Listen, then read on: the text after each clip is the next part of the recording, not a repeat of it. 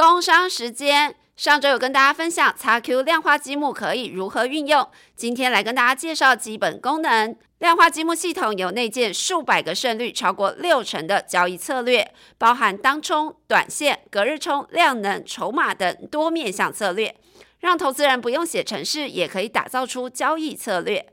如果你跟我林心杰一样不会写程式，那就很适合从量化积木入手，设定股票池，加入你的进出场条件，回测验证是否符合你的私房策略就完成喽。现在 XQ 量化积木捉机公测版推出了，只要下载 XQ 全球赢家最新版本，就可以免费体验完整功能。详细资讯都在今天 Podcast 的资讯栏位。欢迎收听 Money DJ 财经新闻，第一线记者带你看懂产业大小事。Hello，大家好，我是欣杰。我们上集呢已经介绍验证分析这个产业的特色，下集呢我们就要请以中先把以中召唤出来。Hello，大家好。对，我们要仔细来聊聊呢这三四家厂商的故事。然后其实这几家厂商呢，根据市场的传言，就是他们好像很常会私下较劲，然后或是透过 媒体法人来放话啊、吵架啊之类的。到底是什么样的情况呢？我们开会的时候都非常好奇。哦，其实就这这几位主管，他们有些就是还是大学的同学啦，然后也都是半导体，对对，曾经很熟了，然后也都是在半导体产业出身的嘛，哦，所以彼此对彼此都有一些熟悉度了。那当然之后在产业里面，他们就是竞争关系嘛，嗯，那他们也其实他们也不算吵架啊，他们就是 都有提到说他们。因为他们都都被归类是验证分析厂嘛，就同一个族群啊，但是他们的着重的点其实都不太一样。那他们只是比较大声的把自己的特点想要表达出来而已，其实没有什么吵架。大声哦！好了，大家可以偷偷观察一下以中的新闻，大家就知道是怎么样大神。好啦，以中不方便讲的太明确，但是有讲到一个重点，就是这家厂商呢都是验证分析族群，但其实他们的差异是不小的。然后尤其各家法人在评估啊跟观察的时候，针对每家厂商，他们在看的点也是不一样的哦。所以这四家厂商呢，先请以中帮我们挑一家你最想要先开始讲的公司。哦，我可以先讲，那我就先先讲那个股票代号啊三二八九的怡特，为什么先讲它？啊，因为成立时间比较久，是三家都会讲到了，对那我觉得其实有两个点可以观察哦，因为这家公司的分析项目呢，是以可靠度分析以及故障分析占营收的大众嘛。不过呢，这几年开始呢，积极发展材料分析，就是我们上一集讲到那个 NA 哦，就是比较上游的想往上游走了。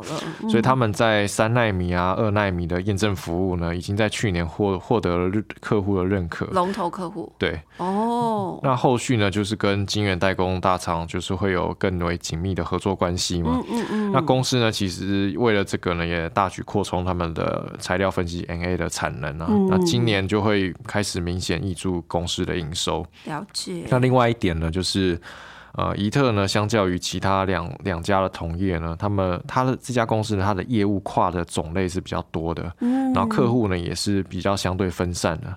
那除了就是半导体之外，他们在车用啊、低轨道卫星啊、五 G 伺服器，甚至是航太领域都有切入。嗯，那其中特别值得一提的是呢，公司花了十多年之久打打入了那个 AEC。AEC 是那 AEC 呢，它其实就是车用电子的标准制定的一个协会啦。哦协会，对嗯那其实这个协会呢，对于会员的审核呢，十分的严格。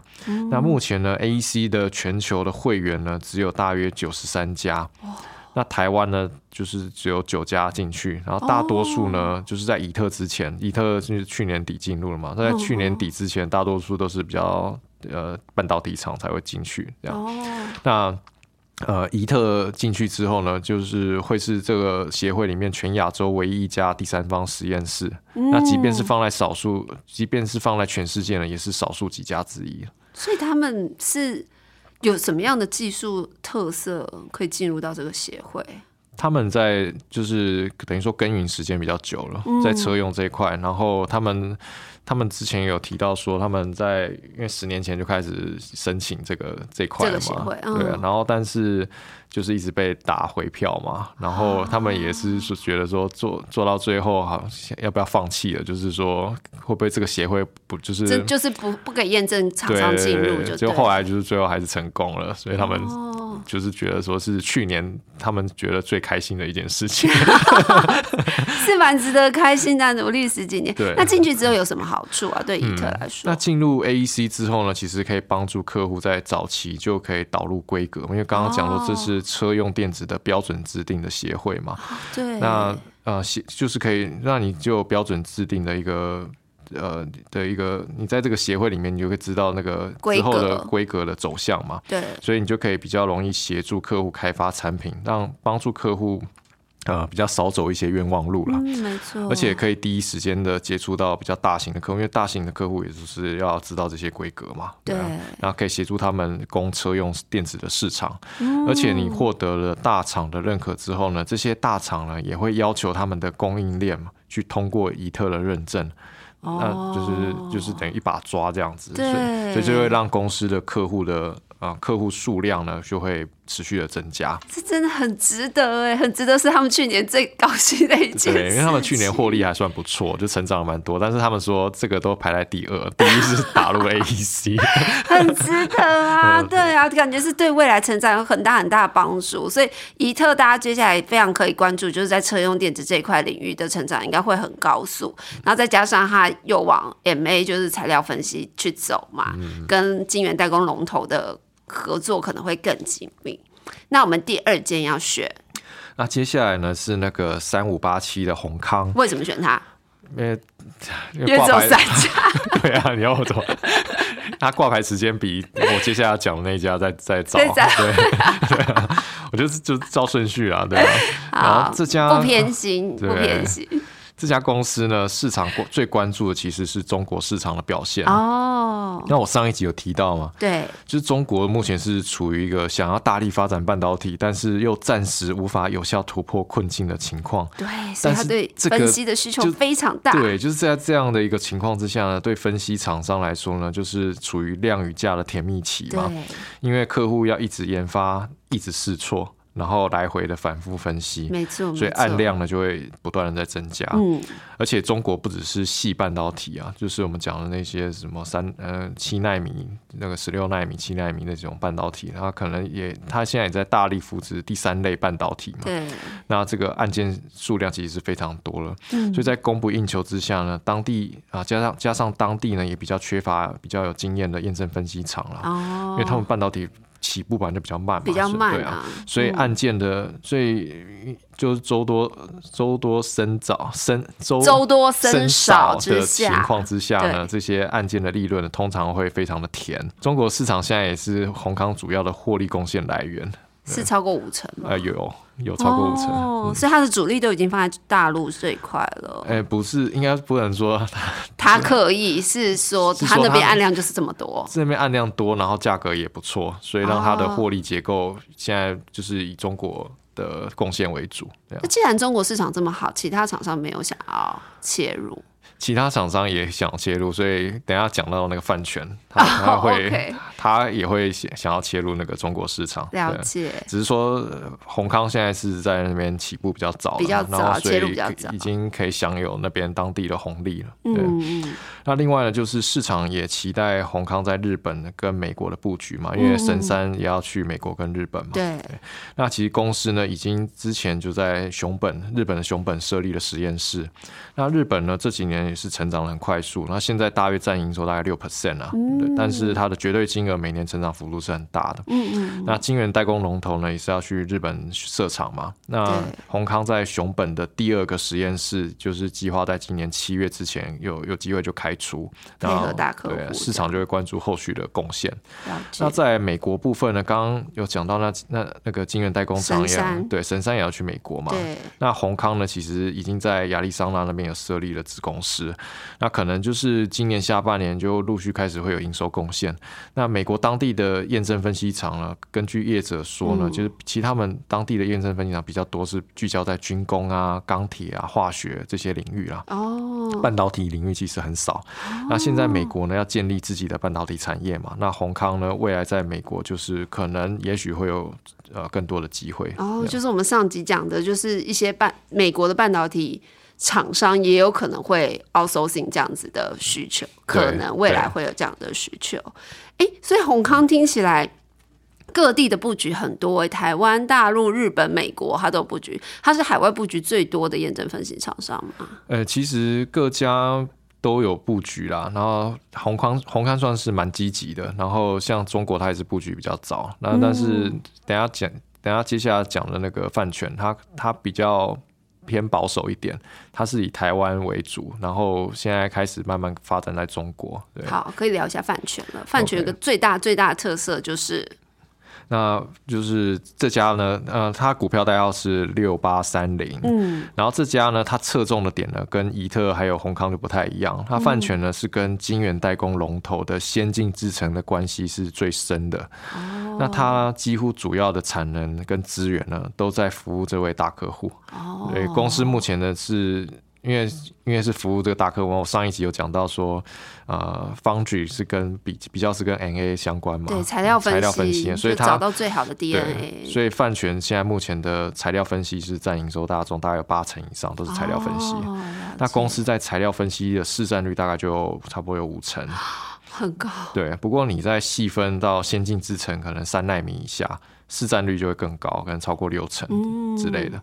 那等于说这家公司跟那个龙头大客户，它的研发关系的紧密紧密度就很高。嗯嗯嗯嗯嗯。那公司呢，今年在台湾跟中国都会有大举扩充产能。台湾呢，预计扩充大概两到三成。嗯。那这个是跟大客户持续研发投入是有关的啊。之前那个大客户的法说会就是才刚结束嘛？对。他们也说没有要调降。没有要调降资本支出，对，没错。但是即便呢，他说有调降，也不会，也不太会去动到先进制程这研发这一块嘛，就是这块的是它的核心竞争力啊，所以他不会去，他可能会去动到说某个厂延后延后开出，然后机台延后拉，这样类似是这样，但是不太会去说啊，我的先进制程要先要先 hold 住，对对对，不太可能嘛，所以这等于就是呃，范全他天然的那个业绩的保障啊，真的哎。那另外就是。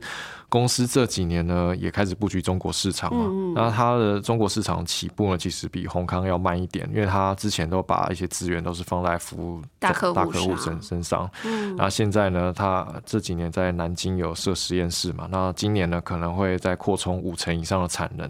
所以它中国不是完全为了服务这个大客户，它可能也是要抢其他，也是会有其他对哦其他的机会。对，嗯。那另外呢，我们还可以观察饭泉的第一季的营收表现哦。嗯，那跟另外。两家比呢，其实会你你可以去翻他们的那个营收表现是比较实漏一点是，但是虽然说实漏也是有成也是创同期新高，只是没有没有到双位数，那就是没有其他那么亮眼。其他两家可能有双位数的 Y O Y，那其实这跟材料分析的交期有关。我上一集有提到说，他们材料分析是日以继夜嘛，对对对，十二黄金十二小时。对，所以通常呢，材料分析的案件呢，从接案到认列营收，通常都是当月份就完成了。哦，所以工作天数的多寡呢，对它的营收影响会比较大。哦，那可靠度分析呢，啊 RA 呢，它交期有时候是可以到半年。嗯，对啊，所以即便是工作天数比较少，还是还是会有一些之前接的案子可能会溢出到。这个这个月的营收或这个这一季的营收，了解。所以饭权呢，因为材料分析比重比较高嘛，那第一季有过年啊、二二八年假那些，所以就反映在营收表现上就比较比较弱一点。些，对，就是工作天数影响他们很大对，比较大一点。不过这些案件呢，其实。呃，就是那个需求都是没有跑掉了嘛，所以都会在后续的季度都会展开。嗯，对，汉就是那个饭权的之后的营收表现也会开始追上来。那今年全年应该也是会有双位数这样。所以听你这样讲话，就是 这些厂商的营收认列可能也跟他们产能有很大的关系，对不对？如果它产能持续扩充的话，它今年的影子就是它可以服务的案量，就是因为给的案是一直增加的。对对，没错。所以只要我产能越大，我能够增加的营收成长幅度就。越大。对，因为他们也是看到那些需求才去扩张。嗯，了解。那其实验证分析呢，还有第四档个个股，就是更新股号是六一四六。那因为这间公司的主力是在射频元件的验证啊，然后主线记者其实是玉佳。然后很可惜是玉佳这周活动满满哦，时间卡死是没有办法跟我们一起录录音的，所以我们今天想要特别 call out 玉佳来聊一下更新这间公司的特色。好，那这次我们就直接 call out 哦，要连线我们的主线记者玉佳。Hello，大家好，我是玉佳。来，玉佳要帮我们稍微介绍一下更新这间公司哦，它好像在这个射频元件检测的地位很高的是，好像产业龙头这样子的角色。对，更新它其实是呃，应该说是全世界做手机检测，就手机的无线通讯检测最厉害的一间公司。那其实它是因为说它在全地球、全地球、全地球都有、全地球都有呃都有实验室的布局。那它的实验室产能在各个手机产业里面，各各个手机无线检测这个产业里面，它是最多的产能最多的。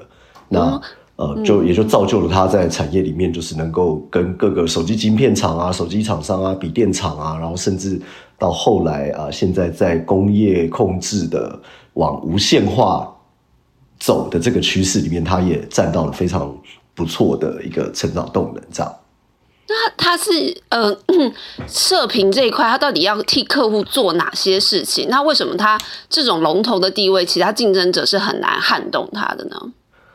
嗯，就这样讲好了。大家如果买新买你的 iPhone，或甚至你买了一个蓝牙喇叭，你买了一台笔电，那些任何有发送无线讯号的装置，你去看是不是都会贴一个贴纸，说或者说它在那个说明书里面就有一个 NCC 检测通过，然后符合 blah blah blah，然后一大堆有的没的序号。那个东西其实就是就是由更新这样子的厂商来呃检测确认说这个会发出无线讯号的产品。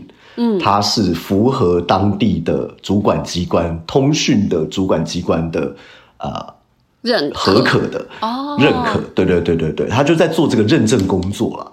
那这个认证工作呢，其实就是说。一个是呃上市前嘛，就是你一定要符合某一个某一个，比如说你这只手机要在巴西卖，你要在美国卖，你要在台湾卖，你要在欧洲卖，嗯，那就要通过当地主管机关的认证。那更重要的是说，在在上市之前，其实在开发的阶段，其实包括说像手机呃无线晶片的厂商，像是呃联发科啊，像是大家都很熟悉的 Qualcomm 嘛这些，他们在开发的时候，其实也都会呃。有一些模组化的工作，然后到系统厂那边，比如说笔电的系统厂，那他们也要测试说，哎，这个这个模组是符合一般性的需求。那这些东西也都会在像更新这样子的厂商手上做。嗯，了解。所以等于说，更新自己本身也需要一直不断的去确认说，哎，每个国家或是每个规格新的规格出来的时候，有些什么新的规范，他自己也要去。呃，升级自己的设备跟检测的的方向没有错，而且甚至甚至像更新这样子，因为它已经在业界是龙头了嘛，所以它也占有某一个，哎，怎么讲呢？我们称之为制定标准的一个角色。我就举例来说好了，嗯，因为除了手机跟手机跟笔电这些大家都很熟悉的装置之外，下一个阶段我们是不是会走到呃，比如说头戴式的 VR 或者甚至 AR？AR 眼镜啊，然后甚至 VR 装置啊，这些，那这些东西有趣的是说，因为它是戴在头上的，它的天线势必是会绕着你的脑袋的。那这个东西就变成说，它在发热，然后在无线电对于会不会对人脑有什么样的影响？它它的功率对它的功率可以大到什么程度，又不至于影响到它的通讯效能。这些东西其实大家都还在摸索当中，而且主管机关也还没有一个很清楚的规范，因为毕竟是新的产品嘛，科技一定是走在，一定是走在呃法规前面，所以像更新这样子的一个龙头厂商，他也会不断的在跟各地的主管机关沟通，然后跟同业合作，跟同业有一些呃呃一些平台化的合作，就是说，哎，我们现在在开发什么东西，那它可能会发生发现什么样的问题，就透过像研讨会啊等等的方式，呃，在。主导或者说参与这些呃规则制定的工作，这样子。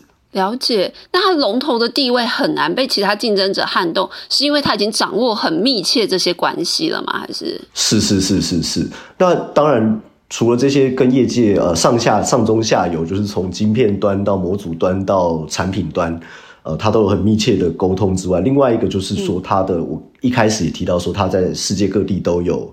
呃，实验室的产能，那这个东西测检测这个东西很有趣，就是你这个东西，你这个产品或你这个模组要测，你就是要丢在实验室里面，然后他用各式各样的仪器去检测你的发热、你的功率、你的对对对对对通讯效能等等。那他可能丢在那个实验室里面，可能就是一两个礼拜。对，所以你这个实验室一旦放了模这个 A 产品之后，你是不是就不能放 B 产品？哎，对，那他就会对啊，因为他就是他就是说，那就变成说他的实验室的排程。就变得很重要。那它有最更新有最多的实验室，所以它在这个排程上面是比同业更有弹性，而且也更有竞争力。那加上说它在呃资本支出上面，就是你刚刚也提到嘛，它要不断的升级它的测试设备等等。对，那它有能力去做这件事情，去升级，然后那个资本支出要拉的刚刚好，不会侵蚀到获利，然后呃就。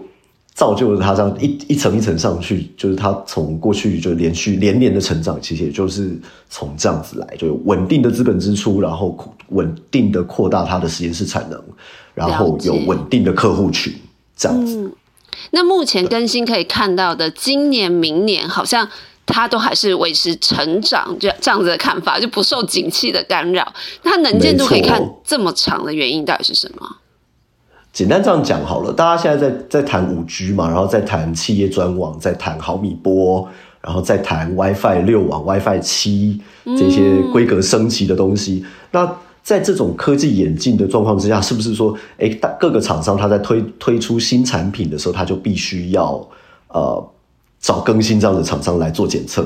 哦，对，那这个技术每每一代每一代技术的迭代跟更新，其实就呃。带带来了更新整个持续成长的机会。那事实上，像更新这种这样子的公这样子地位的公司，它基本上在呃从它的时间轴啦，从它 lead time 来看，就是基本上手机厂商要上市之前六个月，它可能就会知道说，哦，OK，那呃某厂商他六个月后，对，因为他要排实验室的排程，对，我们刚才也讲过了，对，对，我要帮你验，所以你你你的整个时间表要给我，所以他大概在。呃，六六到八个月之前，他就会知道说，哦，OK，那什么时候会有什么样的机种要上市了，那他就开始排。了解。然后另外一个就是说，新的技术也要找他。没错，最新的技术要找他，因为他他的他的设备最新啊，他的检测设设备是走的最前面的。所以他也会知道说，哦，接下来你会在可能一年后你要推出这个新产品，你已经送来我这里六到八个月，大概六到八个月，哦，六到八个月，OK，大概是六到八个月。那如果呃，我们一般民众想要观察更新的营运动能，那听众到底是比如说掌握哪一些相关的产业知识，你大概就可以知道说，啊，它这个大概每一年每一年维持成长是没有问题的。我觉得可以多多观察，呃，有一些无线射频的呃委，也不是委员会了，就是平台一些 association 一些呃产业组织，他们现在在讨论，像现现在讲的就是像高通跟跟联发科，他们都已经推出五 G 毫米波的晶片了嘛，是就最新一代的晶片。那再来，你就可以看说，哎。是不是有一些网通厂，他们开始宣传说我的 WiFi 七的机子要开始上市了？那我们下一代要往哪里走？所以其实像是一些行动通讯的论坛啦，然后像是呃行动通讯的产业组织的动态，我觉得都可以观察一下。就是假设说我现在已经看到大家在谈二零二四年即将要往 WiFi 七大量的迁移。嗯，那这个就会构成更新的机会。那事实上，这也是更新在这一两年间，呃，维能够维持一个很稳健的成长的最大的原因。了解，非常谢谢玉佳，今天云端远距离帮我们也很仔细的，对，很仔细的介绍了更新的动能，然后还有这间公司的特色。谢谢玉佳，谢谢欣杰，谢谢，拜拜，拜拜。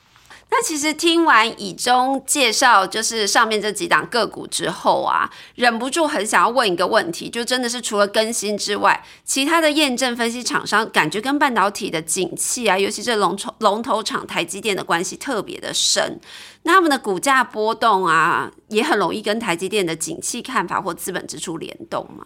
哦，其实这个族群的股价呢，感觉会受到台积电的影响，但是呢，其实又不是那么受到影响。这怎么说呢？就是要看是台积电哪个环节出现杂音。哦，这个你就要去分辨。那怎么分辨呢？如果台积电是说下一季的下一季度的它的价动率不乐观，营收呢可能会低于市场预期，那这个呢就跟这个族群没有什么太大的关系。因为他们是。研发对更久远，因为这个产业就是跟研发比较有关嘛，所以如果台积电没有砍研发，那这个族群的长线就不太会有什么太大的问题。嗯，那即便是看到台。你可能看到新闻说台积电要下修资本支出了哦，对，但是这也要看清楚下修的是什么资本支出，嗯，就是呃是部分的厂房要递延开出吗？还是说设备机台暂缓？呃，就是把拉拉进来暂缓一点拉货。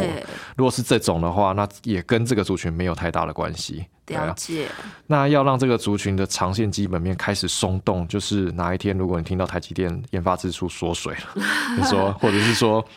呃，他们整个就是被三星超车甩在后面了。哦，然后又或者是中国在半导体彻底认输。啊，不要扶植了，我不扶植半导体了，我就算了，我以后就外购了，对，我就以后的外购，然后我就是发展其他产业了，就是就是在这个主，那这个。如果是有这种情况发生的话，这个族群的想象空间就会消失。了解。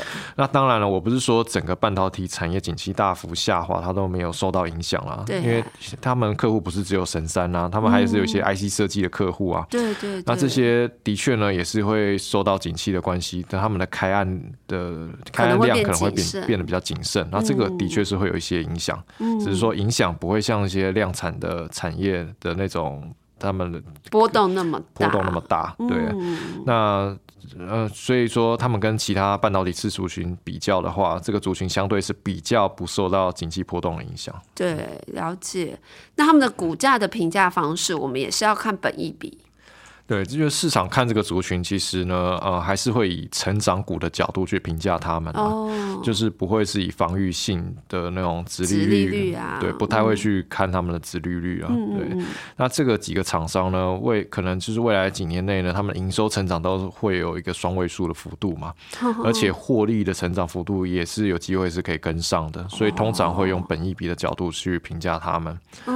那现在呢，可以看到怡特呢，目前大概是。P 大概是十十到十一倍了，然后他们的历史区间大概是九到十五倍，那给大家参考。那宏康呢，目前是十五倍，那历史区间呢是十一到二十倍。哦，对，然后泛泉呢，就是目前也是十五倍左右了，然后历史区间是十二到二十倍，然后所以就给大家参考一下。这样，好像怡特的历史区间比较低耶。对，这个可能跟就是一方面有可能是我数字估错，然后但二方面呢，有可能是因为他们他们跟那个宏康跟范权比较起来的话，宏康跟范权他们比较都是专注在验证分析这个领域，哦，但是怡特它还有其他业务，就是它还有做那个那个那个晶圆博化，然后还有那个测那个那个什么封测。哦，就是验证分析是它部分的业务，它所以说，如果是有晶圆博化，还有那个封测，他们就是会跟量产比较相关嘛，就会跟终端景气波动比较相关。那你可以像看之前那些 IC 设计业者，他们就是有那种有背库存的的压力，他们的 PE 有有些也确实差不多也是在这个区间，也都在这个区间，差不多在这。所以这个我在想啦，可能会是因为这个原因，会有一点影响到呃怡特的 PE，对啊。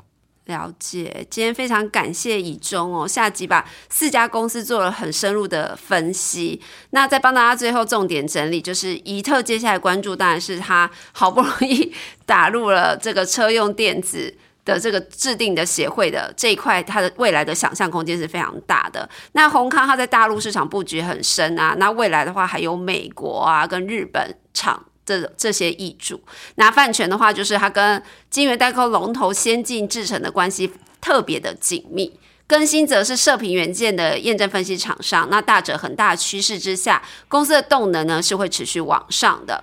那因为这两集聊是非常利基的细族群哦，所以很希望呢对大家了解产业，就是熟悉一个很特殊的产业有一些帮助。我们就下次见喽，拜拜，拜拜。